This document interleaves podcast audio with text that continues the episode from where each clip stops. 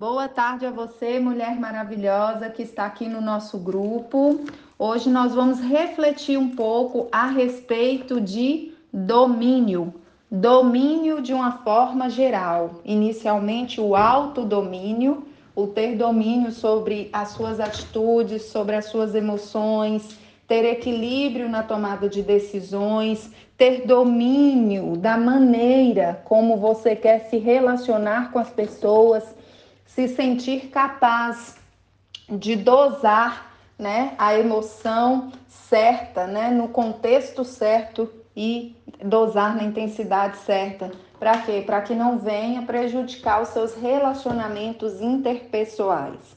E a primeira coisa que eu quero te perguntar é: o quanto de fato você está comprometida com a melhoria dos seus relacionamentos? O quanto você está disposta a mudar as suas atitudes, a gerir melhor suas emoções, para que isso reflita de maneira positiva nos seus relacionamentos. Quando nós falamos de saúde emocional da mulher, nós focamos sim no nosso bem-estar, mas é importante lembrarmos que nós vivemos em sociedade, vivemos em comunidades e isso implica relacionamento interpessoal. E as minhas, é, a minha forma, as minhas expressões das minhas emoções, elas impactam diretamente a qualidade dos meus relacionamentos interpessoais. Então, se eu tenho sim uma estratégia positiva, uma gestão positiva, um equilíbrio seria a palavra. Se eu tenho equilíbrio na maneira como eu lido com as minhas emoções, consequentemente, isso vai refletir na maneira como eu lido com o meu próximo. Não tem como fugir disso, porque quando eu é, lido de maneira sábia, de maneira estratégica, com as minhas emoções, consequentemente, quando eu me relaciono com outras pessoas, isso reflete também no relacionamento interpessoal que é o relacionamento com essas pessoas com quem eu convivo. Então, é muito, muito, muito importante que nós tenhamos consciência disso e procuremos inicialmente, fora de contexto de adversidade, fora de contexto de tribulações, fora de contexto de é, situações adversas, nós precisamos sim ter a responsabilidade de nos autoconhecer porque o autoconhecimento ele é o primeiro passo para que eu e você tenhamos esse equilíbrio emocional, saibamos lidar melhor com as nossas emoções e consequentemente com as pessoas à nossa volta. Então, o meu alerta para você hoje é como está o seu autoconhecimento?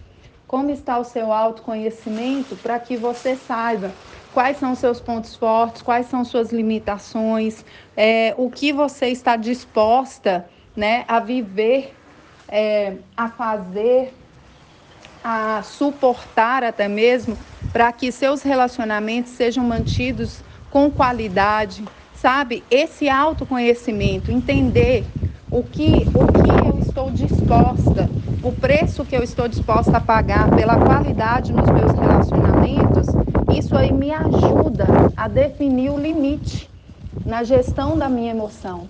Ah, eu quero sim ser uma pessoa agradável, eu quero sim ser uma pessoa compreensiva, mas qual é o seu limite? Qual é o seu limite? Até onde você está disposta a ir? Será que o limite que você tem colocado nisso daí é um limite saudável?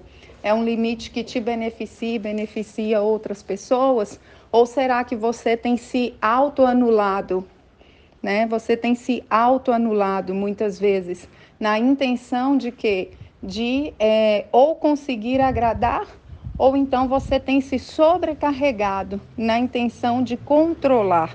E aí vem essa questão do domínio com relação à sua casa, à sua família, o quanto você tem se posicionado é, controlando as pessoas à sua volta, o quanto você tem se posicionado controlando as pessoas à sua volta. Isso vai ter um total efeito na qualidade dos seus relacionamentos.